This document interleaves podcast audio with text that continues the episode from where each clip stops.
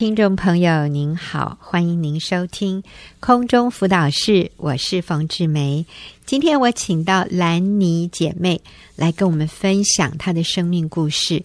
她为她自己的生命故事定了一个题目，是走出风暴。所以我想，顾名思义啊，她真的是曾经或者目前仍然在一场婚姻的风暴当中，但是她说走出来喽，哇！所以。我相信你一定会很想听他的故事，所以兰妮你好，你好，大家好，是，那你就跟我们说吧，你这个风暴是怎么一回事？嗯，好，谢谢大家，嗯、好，大家好，我叫兰妮，结婚已经快四十年了，哇，有两个女儿，小女儿她是重度脑麻，重度脑性麻痹。哦，叫脑麻哈，因为你第一次讲脑麻的时候，我也听不太懂。哦、就是脑性麻痹，它是一种天生的啊、呃，这个与生俱来，就生下来就有的一个情况。嗯嗯，嗯，所以他的情况是什么？是怎么样？完全不能自理？是，是的，他是完全不能自理，嗯，随时需要我的照顾。嗯，几年前大女儿毕业了。嗯，进入职场，与他的同事是个有夫之夫，有了不正常的交往。嗯，先生不但袒护女儿的行为，甚至鼓励女儿去追求。嗯，当我反对时，女儿就开始与我抗争。嗯，不久呢，他就要求离家，但是他仍然与父亲有联系。嗯。所以我心里非常的痛苦，我找婆婆诉说，她却根本不想听我讲。嗯，女儿的事情让我心里非常非常的烦杂乱，嗯，就暂时离家在外住了两天。所以你离家住了两天，在外面 住了两天，让我心情看看可不可以平静一点。嗯，在我回家的路上碰到一个邻居。她是个姐妹哦，信主的姐妹。是的，嗯，所以那个时候你并不是基督徒。哎，没有，还没有。嗯，嗯，于是我就邀，他就邀请我到教会去参加主日。嗯，可是我在整个聚会中，我是泪水不止。嗯，聚会结束以后，师母和姐妹送我回到家里面。嗯，先生就当着他们的面数落我。不孝顺公婆，又害她得了大肠癌，还把大女儿赶出家门，连小女儿的老妈都是我的不对。嗯，而且先生不准我向任何人求助，但我知道有耶稣能救我，于是很快的就接受了耶稣，他成了我的救主。嗯，受洗成为基督徒，虽然受洗了，但我还是一个礼拜天的基督徒。生命没有什么改变或成长。嗯，好，谢谢兰妮。你这里提到说，虽然你受洗了，可是你只是一个礼拜天的基督徒，这是什么意思？因为我没有把心完全放在耶稣里面，嗯，而只是做个礼拜天去听听到，就认为可以改变了。所以你那个时候比较希望的是外面的环境改变，是不是？你是希望说，我信都说多少都带着那种情，对，我信耶稣了，耶稣，那你就替我解决我的问题吧。嗯、我的女儿在跟别人同居，哎，这个很不好哎，嗯、而且她是小三嘛，啊、哦，这个你你实在是没有办法接受，所以耶稣啊，你就让我的女儿回来吧，啊、哦，离开这个不正常的关系。然后你让我先生对我好一点呐、啊，不要对我这么不好。好，所以其实今天很多基督徒或者很多人成为一个基督徒，他对基督教的信仰的认识是到这样的一个层次，就是耶稣好像那个阿拉丁神灯这样子，我就是来祷告，我就是来聚会，然后上帝要为我解决这些问题，上帝要改变我身边的人。是啊，所以。呃，但是你说这种叫礼拜天的基督徒哈、啊，就是我来聚会，哎，我自己不需要做什么改变。我如果要做什么改变，那就是我一天三餐祷告吧。那再就是我该聚会的时候我就去聚会。可是我自己的内心、我的行为、我的言语、我的思想，我在人际关系上我不需要改变。那其实这样的情况，通常啊、呃，我们会仍然在原地打转。是的，我们的环境其实不会有什么太大的改变。对呀、啊，是啊。嗯嗯，所以说，在没多久啊、哦，嗯，有一天哦，我先生想为我庆祝生日哦，嗯，可是他拒绝我，哎，嗯，而且还向我坦诚他有外遇。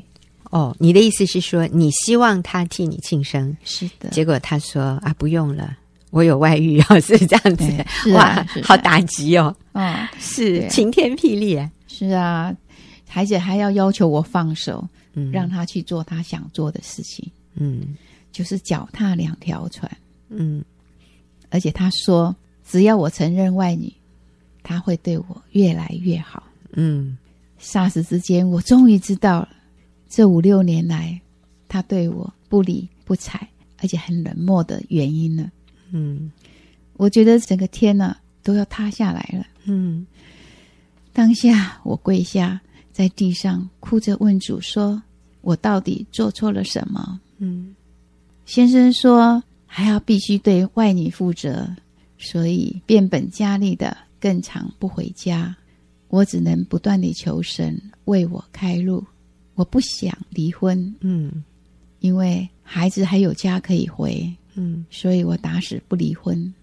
原先我很期待婆婆家的人能为我说句公道话，但是他们都不愿插手，嗯，令我非常的失望。”所以我做了一个错误的决定，嗯，就是凡是先生所认识的人，我都打电话去抱怨，希望有人为我指点迷津，帮助我劝先生回头，嗯，直到有一个姐妹哦介绍我去上冯姐的婚姻班，冯姐用圣经的真理来教导大家，婚姻是要努力去经营的，听完了很感动，但是很难。最难的是，冯姐说：“我们只能改变自己，不能改变别人。”但我又没有错，要改变的应该是先生才对。嗯，你知道兰妮讲的这句话，真的是百分之九十九的人会有这种想法。拜托啊，今天不是我犯错哎，嗯，今天是他犯错哎，所以为什么是要我改？太不公平了吧？为什么是我要来上这个课？为什么不是他来上这个课？为什么是我要去承认我有错？我哪有错？我就算错再多，远不及他的错。那啊、呃，其实这就是世界的道路。今天世界上的人就是这样。是啊，嗯，我曾经啊、呃，曾经也有一个姐妹，一位律师哈、啊，来我们的婚姻班上过课。她非常棒，她很年轻。她的婚姻应该也没有什么大问题，但是她就是来上课，上完课以后，她就发现说：“哎，她需要去跟她先生道歉，她有在一些地方她不够尊重她的先生。”就有一次发生一件事情，他跟他先生有很大的、很严重的吵架和冲突，结果他就决定他跟他先生道歉，结果他就跟他先生说：“对不起啊，什么类似这样的。”讲完以后啊。哎，他先生就呃，他们的问题就解决了。但是他后面讲了一句话，他说：“我发现道歉本身带着很巨大的力量，可以改变一个关系。”他说：“所以我发现肯道歉的人，其实带着某种程度的主导权。”哇，我觉得他讲得太好了，我都讲不出这种话。他说。一个在关系里面愿意先道歉的人，其实就是在这个关系里面扮演某种程度的这种主导的角色。你就把这个关系带进了一个良性循环。虽然你觉得你的错只有一点点，对方错很多耶啊！其实上帝要我们做有两个态度，是上帝很看重的，一个是感恩的态度，一个是。认错悔改的态度，所以其实这两者都带着极大的可以扭转一个关系的力量在里面。我们去向对方表达感恩，我们去向对方表达我们的亏欠，请对方原谅，这个就可以主导这个关系，把原来一个非常不堪的关系，把它带进良性循环，或者把一个很对立的关系，把它带进一个和好、一个两个人和谐的一个状态里。所以，道歉或者我们说道谢，是带着巨大的主导权里面的力量哈。所以，这就是为什么我们在婚姻的课程里面，我们强调。我不能改变别人，我不能要求他跟我道歉，他不肯，他就是不肯。但是我可以决定去跟他道歉。他如果不感谢我，那我也没办法。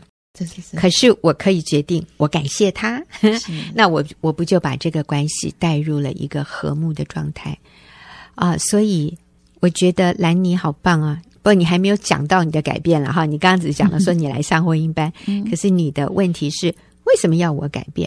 为什么不是他改变？我又没错，为什么是要我改变？改变的应该是他才对啊、哦！好，结果呢？结果我上完了婚姻班，我就来到学员的妇女小组。嗯，透过姐妹们的分享和真理的教导，我开始学习改变自己了。嗯，我试着每天不要用苦瓜脸，改用微笑迎接先生回家。嗯，出门的时候我也用笑脸迎送他出门。嗯。我也不再翻先生的东西，也不问他的行踪。无论他叫我做什么，我都先大声的回答说：“好。”哎呦，好甜呢、哦！每次他进门，我会主动的去抱他、亲他，就算他立刻转头去擦掉，我也不受伤了。嗯，更不去问他去哪里、做什么、什么时候回家。嗯。有一次哦，先生要求我带婆婆出门买东西，我回答先生说：“我想要留在家里煮饭，照顾小女儿。”先生却很凶的说：“那我妈怎么办？”嗯，我只好带婆婆去买东西。可是事后，我跟先生说：“老公，对不起，那天我只想到自己的事，没有顾到妈妈的需要，我跟你道歉。”但是我希望以后你可以用比较好的口气跟我说话，好吗？先生愣了一下，没说什么。我知道我不能改变别人，我只能改变自己。嗯，其实我觉得兰妮，你的情况好不容易耶，因为你的女儿已经。现在几岁？这个有脑性麻痹的孩子，嗯，要三十岁了，三十岁哈。嗯，那其实这样的一种长期的照顾，对母亲来说是非常疲惫的一件事。而且这样的孩子，不是说你多付出一点，他就情况会改善，是的，或者以后会越来越好。嗯啊，这种情况可能他就是已经停滞。在某一个一个程度哈，而且可能会往下走，有可能、嗯、是。所以其实妈妈是很多的担忧，很多的无力感，会不会？没有，现在还好，我都把它交给主了。哦，你看，对呀、啊，在主里就不一样了。而且他也信主了耶，这个孩子也信主了。是啊。是是是，真好。然后你你刚刚你的题目是走出风暴哦，我在想你这里面还好多风暴啊。第一个是女儿成为这个小三，这是那个风暴。然后发现你先生自己也在一个外遇的状况里，所以怪不得当他知道女儿是成为别人的第三者的时候，他并没有反对。对，真的让我知道了。嗯嗯嗯，所以你其实里面是非常的伤痛哈。嗯，这样对，可能这个大女儿原来是你的一个盼望，是不是？是的，那是我们家里唯一比较呃比较正常、比较好、乖一点的孩子。嗯啊，比较正常的孩子，还会给你一点盼望的，而且听说书也读的还不错的哈。还好，真的是是，真的是感谢主，夸盼望着他，看他什么时候。能听到主的声音，回头吧。对，对，我们在主里都是有盼望的。对，好，所以你就真的嗯接受了这样的一个真理，就是我不能改变别人，但是我可以改变我自己。是的，所以我也不期待我先生要立即的哦悔改回头。嗯，嗯，那他怎么样？我先就接纳现况，但是我改变我自己，成为一个。对的妻子，嗯，我先做一个合神心意的妻子。嗯，真好。嗯，所以我深知道神才是女人一切需要的源头。嗯，所以现在每当听到先生还是婆婆家人负面的话语时候，我会很安静，然后心里呼求着神，不要去听，不要去想那些话。嗯，渐渐我的情绪就比较稳定了。嗯，教会的师母也同样提醒我说，要将先生完全交托给神。嗯。虽然先生还没有回头，但我依靠的是神，不是先生。嗯，而且神呢、啊，要我们饶恕人。嗯，我也愿意去饶恕先生的背叛。嗯，但是我还是没有办法完全的饶恕。所以每次我想起这些伤心事，情绪总是会变得很糟。嗯，我想脱离这些低落的情绪，好难呢。嗯嗯，有一天。我听到小组长分享他先生跌倒住院的事情，小组长一直问上帝说：“为什么？为什么？”小组长说：“后来他终于明白了，因为无论高山或低谷，都要学习顺服。”嗯，我突然明白，我也要学习顺服神。嗯，只有顺服能使我心中的重担脱落。于是我立刻使我整个人都精神起来了。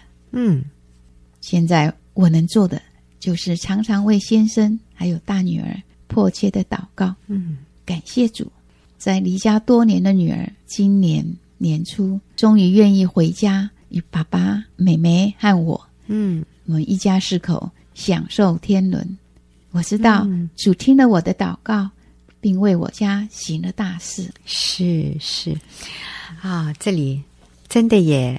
虽然还没有完美啊，虽然先生也还没有脱离这个外遇的呃关系，但是我发现兰妮，你可以享受你拥有的这些好的一点点也好啊。过年全家在一起团聚，这个大女儿跟你也没有那么对立，那么 啊、呃、仇恨了，但是你也没有要求她说你立刻给我结束那个不好的关系。嗯，那是完全靠主了。我们不，我们就不能要求了。对，祷告就好了。对对对，虽然我们不认同，嗯，但是我们仍然尊重，而且我们就像你说的，你顺服神，嗯，就是主啊。如果现在你容许这样的情况，那我就顺服你，但是我继续为他祷告，我不放弃。为孩子、为先生祷告，是。可是很重要的是，兰妮，你能够享受现在今天的日子。对，我，其实我现在每天都在阻碍当中，嗯，哦、享受，享受哈，对，真的享受。哦，朋友，如果你可以看得到兰妮啊，她真的是这个微笑啊，真的是 from year to year。我的意思是说，她的笑容是很灿烂的，你很难想象一个。在六十岁上下的一位姐妹哈，嗯，她先生有外遇，孩子现在还呃没有按照他的心愿过一个正常的生活，然后还有一个孩子是脑性麻痹，但是他可以喜乐过每天的生活，嗯、这个真的好不容易。所以你说你走出风暴了，并不代表这个风暴结束了。是的，是的，没有，可是我就是要接受。接受这样子的风暴，嗯、然后看有没有什么时候就是靠主了。嗯，因为人的生命是主来导演的。阿门，真的是这样子。嗯，是上帝写剧本。是的，哦、是的，不是不是我们在写剧本。嗯、对，对对，是。那所以你现在继续参加小组？是的，嗯、那我现在在小组里面哈，我可以看到有些姐妹的环境哈，嗯、是真的比我还要艰难呢。嗯，但是她们仍然愿意顺服，然后等候先生，活出美好的榜样。嗯，真的让我很感动，也很被激励。嗯，因为我知道我不孤单。嗯，有人能陪伴我持守下去，我愿意继续忍耐，等候且做对的事情。嗯，是的，重最重要，真的是要做对的事情。嗯嗯，然后千万不要放弃希望哦。嗯，莫感无助，要知道神看重每一个人。嗯嗯，谢谢。是，所以我想最后啊，兰尼也鼓励每一位在婚姻风暴里面的，不论是弟兄还是姐妹，不论是丈夫还是妻子，如果你的配偶在婚姻风暴中，你千万不要放弃，你不要说“哎呀，离了算了”。嗯，哎，闺女说离了哈，这个问题更大，是的，那是呃更复杂、更困难的。嗯，所以我们就是持守在原来的婚姻里面。那我相信靠着主啊，我们都可以跟兰妮一样，还是有满足、有喜乐，因为我们的指望。我们的盼望，我们能力的来源，不是在我们的丈夫，是的，或者我们妻子的身上，也不是在我的小孩是不是很听话哈？嗯、我们看到兰妮，其实她的小孩也不听话，她的先生也不忠诚，但是她可以靠主，嗯，对，嗯，靠主就有满足的喜乐。嗯，好大的满足，好大的希望，嗯、也盼望着主耶稣。是是是，好，我们谢谢兰宁的分享。那等一下，我们就要进入问题解答的时间。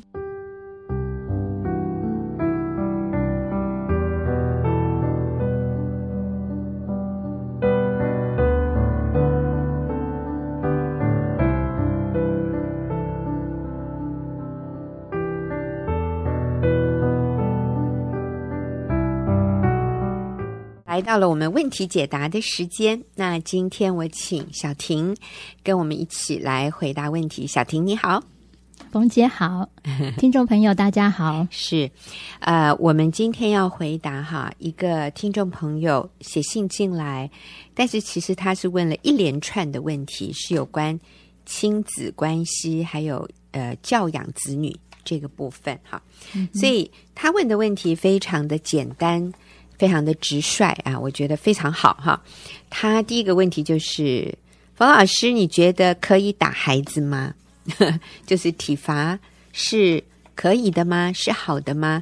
啊，那我想小婷，如果有人直接问你这个问题，你觉得可以打孩子吗？你会怎么回答？那我要先介绍一下小婷哈。其实小婷也是啊学员妇女施工的小组长，而且啊，她以前也是。读过神学，其实这个也不是重点哈，重点是小婷在婚姻、家庭、教养子女方面，我觉得真的是也是我的榜样哈，我都还要请教她。而且小婷对圣经这个方面是非常的融会贯通的，对神真理的教导，所以我想啊、呃，可以从圣经的观点来看哈，你觉得可以打孩子吗？好，其实如果在回答这个问题之前，嗯，呃，我都会希望先强调，要打孩子之前，你有没有先爱孩子？嗯，因为爱与接纳和教养管教。就像一个天平的两端，其实是需要平衡的。嗯，所以当你要做任何管教之前，其实要尽量先观察孩子他的情绪的爱箱是不是空了。情绪的爱箱，你说明一下这是什么意思？嗯哼，就是当我们呃在管教孩子之前，其实孩子的一些情绪，他的一些行为，是不是他情绪的一些反应？对，所以我们要先对孩子要有无条件的爱跟接纳，嗯，因为当我也有当一个孩子的爱相满的时候，他的心是最柔软的。那这个时候，你再进行一些的呃教导跟管教，才有才能够发挥最大的功效。所以，小婷，你的意思是说，有的时候孩子有一些不良行为，譬如说闹情绪。嗯哼，抢别人的东西，我们就是要看他的年龄了哈。可能四五岁的孩子，你看到他会去欺负别人，或者他有一些呃侵犯别人的动作，他去抢别人的玩具，他去推别人，他去啊呃，呃有暴力的倾向的哈，打别人，或者是就是主动的，嗯，愤怒。摔东西，嗯、我们通常会立刻注意到，哎，这个行为不对，所以我会针对这个行为来处理。我们就说，你不可以打他，你怎么可以抢别人的东西？嗯、你不要再发脾气了，你不可以这样大哭大声的嚷嚷，然后在马路上就立刻放声大哭，不可以有这个行为。所以我们常常是容易针对孩子外显的行为去约束他。去管教他，甚至你这个听众朋友问的，这种情况可以打吗？嗯，但是小婷，你的意思是我们先要去到背后这个孩子为什么会有这些不良行为的那个原因？那我们其中一个要看的就是他的爱巢啊，你要说爱乡都可以。我们每个人里面像是有一个，我们的心里面都有一个空空的一个一个巢，对，也或者一个箱子，这里面是需要装满爱的。如果我的爱箱是不够的，嗯，他今天只被满足了三分之一，还有三分之二是空的，那可能这一个人，不要说小孩，大人也都会耶。有的人下班回家，因为今天在公司，呃，非常不顺，呃，或者是被别人讲话责备了啊，老板责备你，或者同事羞辱你，或者你要办的一件事情没有如期完成，你对自己也很不满意，然后你也觉得别人讲话伤害你，所以你猜你回到家会怎么样？会踹门。踢狗是不是？然后骂小孩，嗯，或者就找茬嘛。看到什么有有一个先生，他一回家看到他太太桌上摆的东西，就说：“你要我吃这种东西啊？”拿起钥匙就出去，我要到外面去吃，我不接受在家里吃这么烂的食物。其实我觉得是。嗯他里面在外面受了委屈了，他回来就是找一个理由借题发挥而已。那如果这个时候你去责备他说，你不可以这样对你太太讲话，你不可以这样骂小孩，其实可能无济于事，可能是要从为什么他今天心情这么不好啊？那聪明的太太这个时候就不会立刻反弹。而是去了解，哎，为什么我老公今天火气这么大？嗯哼，从背后的那个原因去看，比较能够解决问题。你的意思是这样吗，小婷？对，谢谢冯姐的补充。嗯哼，对。那其实还有一个呃，我觉得还有一个重点，就是当你要打孩子，嗯、应该说管教。的呃前提，其实我们需要先知道你为什么要管教孩子。嗯、那教养孩子的目标，其实就是希望孩子要学会道德自律，嗯，对，而不是只是一个呃希望纠正他的行为而已。嗯，那道德自律就是希望可以帮助孩子可以如何呃在他的思想上面还有行为都是依照上帝的标准，而不是符合父母自己的私意。嗯。嗯对。哦，你再讲一遍，你刚刚这句话讲的多，这太好了。你说我们管教的目的是，对，是要让孩子学会道德自律，嗯、道德自律，对，嗯、对，其实就是希望让孩子的心是慢慢的转变，然后渐渐的迈向道德成熟。嗯嗯，对，所以是他自己从心里面愿意做的，对，而不是只是表面做给你看的。对，然后你头一转过去，哎，他又去做别的事了，就是他并不是发自内心的，对，不是只是照着父母自己的喜好，嗯、或者哎有没有符合我们父母的，就是我们有有没有让我们满意，嗯、来带来表示这个孩子需不需要管教，嗯，对，所以教养的重要的意义是要帮助孩子建立美美好的品德。美好的品德，对，所以教养的过程一定要让孩子学会是从心里顺服，嗯，而不是只有因为害怕被打或被管教而服从而已。是，是对，当然最好的教养方式一定是父母的身教的榜样，嗯、那这个是最重要的。你刚刚还提到一句话，你说不是按照父母的想法，而是按照神的标准。对对，那我想这个是我们。管教的一个最终的目的，请你还有继续什么可以回答这个听众朋友？呃，通常被问到这个问题，我通常就会问：呃，请问一下孩子的年龄，嗯，对，是大或小？因为可不可以打孩子，跟孩子的年龄是有关的，要视情况而定。嗯、当然，它不是绝对必要，嗯，对，因为年龄越小的孩子，如果要纠正他们的行为，其实是可以用权柄。去命令和处罚，嗯、当然事后不要忘记要抱抱，嗯，对，要拥抱来表达这样子的管教或责打是出于爱。可是如果对于年纪比较大一点的孩子，嗯，当然就要慢慢的少用一点权柄，而是要多用关系的影响力。对，就少用。对，让我了解一下。所以你的意思是说，孩子年龄如果小一点，嗯哼，体罚是可以的。嗯、呃，对，适当的，是适当适当的体罚，对，是合适的。但是孩子年龄越大，我们就越要少用这种权柄的体罚，是这个。对，所以呃，可是有的时候会发现，现在的父母就刚好相反过来，哦、可能孩子小的时候，常常感觉上就是哎，好像在跟小孩不断的沟通这样子，嗯、然后反而哎大了。面对青少年，哎，反而就用命令权威的，那这个是刚好相反的。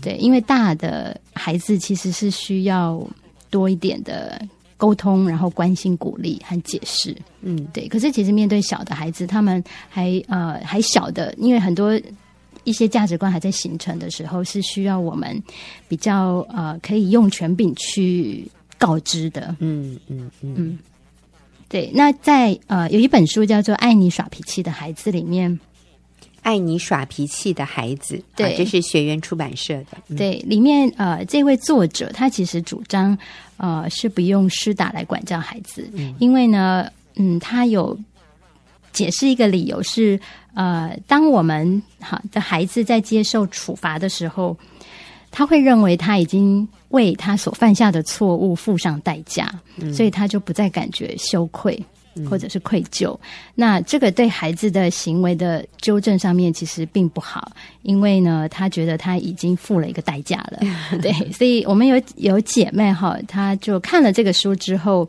呃，也许原本他是会打孩子的，他看了这个之后就发现，哎，他就不再打孩子了，然后就学习用爱的方式来先呃充满那个孩子空缺的爱向，然后再慢慢的予以开导，嗯，就会发现，呃，当慢慢的跟孩子立界限，哈，让他知道他应该在行为或者是在后果上面为他所犯的错付上一些呃必然的代价，嗯，那这个会比。就是单单责打，他所要他所学会的一些成长，其实是更好的。所以可以用立界线和自然后果对来取代体罚对啊，所以体罚不见得呃是一种最好的管教方式。嗯哼嗯，但是有的时候，好，你觉得我们觉得哎呀，这个实在是太严重了，或者这情况太危险了。嗯哼，觉得好像真的得比较激烈一点的 表达这件事情错得多严重。我觉得对比较小的孩子来说，嗯啊，你觉得在这样的情况下，是不是有的时候是有必要的？对，我觉得如果呃孩子是犯了违反道德或者品性上，嗯、甚至是。危害他的性命，这样，嗯，对，或者别人危害别人的性命，对的一些，我觉得在这方面其实是可以呃比较严厉的给予一些教训，嗯，对，因为这个是很这是比较重要的，因为呃如果不给予一些告诫或者是处罚，也许他将来再犯同样的错，可能就、嗯、呃真的就会。对，举个例子好吗？呃，像什么样的情况？对，我就非常呃欣赏我先生的在这方面的教养的原则。嗯，呃，我们都知道，在呃电视有时候新闻报道，嗯、常常会听到一些小小孩，他可能就从很高的楼的窗户就不小心坠楼，嗯、然后身亡。嗯、对，所以我们呃。在教养孩子的时候，只要因为我们家也很高，我们家住十五楼，嗯、所以如果呃，就是孩子在靠近窗户的的这件事上，我现在其实是会很严严的，嗯，对，严严的责罚，因为会让他知道那是很危险的。嗯、那我觉得在这方面，就是危害性命的错误的这方面的管教，我觉得一次性的严厉教训，呃，来。代替呃多次那些不轻不重的教训，我觉得让他们可以铭刻在心，嗯、然后知道那个犯错的严重性。呃，我觉得这方面是可以责打的。嗯嗯嗯，对，嗯嗯。那你刚刚也提到说一些违反道德的事情，嗯、你可以举个例，像哪些事情是可以算是违反道德，并且严重到我们可以体罚的？我觉得像呃一些说谎，或者是就是侵犯别人，或者是嗯嗯，你有提到悖逆啊？对，悖逆，就是、或者对父母的大吼大叫，嗯、对，公然的一种忤逆，对，忤逆。对，我觉得这方面其实也是可以，呃，适时适当的定一些家规。嗯，对。那在呃，这应该说在师承的方面呢，其实是可以和孩子协调，尽量不是在愤怒当中，是、嗯、对，而是可以定好家规之后，在孩子跟父母的情绪都是稳定的情况下，可以问孩子：哎，他犯了这些错，那他应该要。接受什么样的惩罚？那我觉得这样子对孩子的行为的纠正，其实是有不错，而且是正面的果效。嗯，我记得呃，讲到说，为了孩子的生命安全，我们真的要训练孩子能够立即的顺服。嗯啊，我前一阵子就听到一个故事，讲到德国某一年，他们曾经啊、呃、去找出来说。这一年的十大最了不起的事件之一，哈，其中一个就是讲到一个在铁路旁边管这个这个火车进出的这样的一个一个工作人员，他的孩子有一次就是在铁轨上面玩。那平常那个地方其实是安全的，可是那天刚好就是有要错车，有辆车就是要经过这里。当那个爸爸发现的时候，真的。那个火车已经已经进来了，来不及了，所以这时候他就只好对他的孩子大吼说：“趴下，趴下！”结果因为孩子平常就有被训练，立即顺服，所以这个孩子大概也是几岁吧，三四岁、四五岁，他就立刻趴下。结果那个火车就是从他的头上过去，他因为趴在铁轨上，所以他是毫发无伤。哇，这个就成为德国当年最伟大轰动的十大新闻之一，是因为这个孩子他父母有训练他立即顺服，以至于他的生命被挽回，哈，被救回。所以教导孩子顺服其实是非常重要的。好，我们今天就先啊、回答问题到这里，那下个礼拜我们还是在问题解答。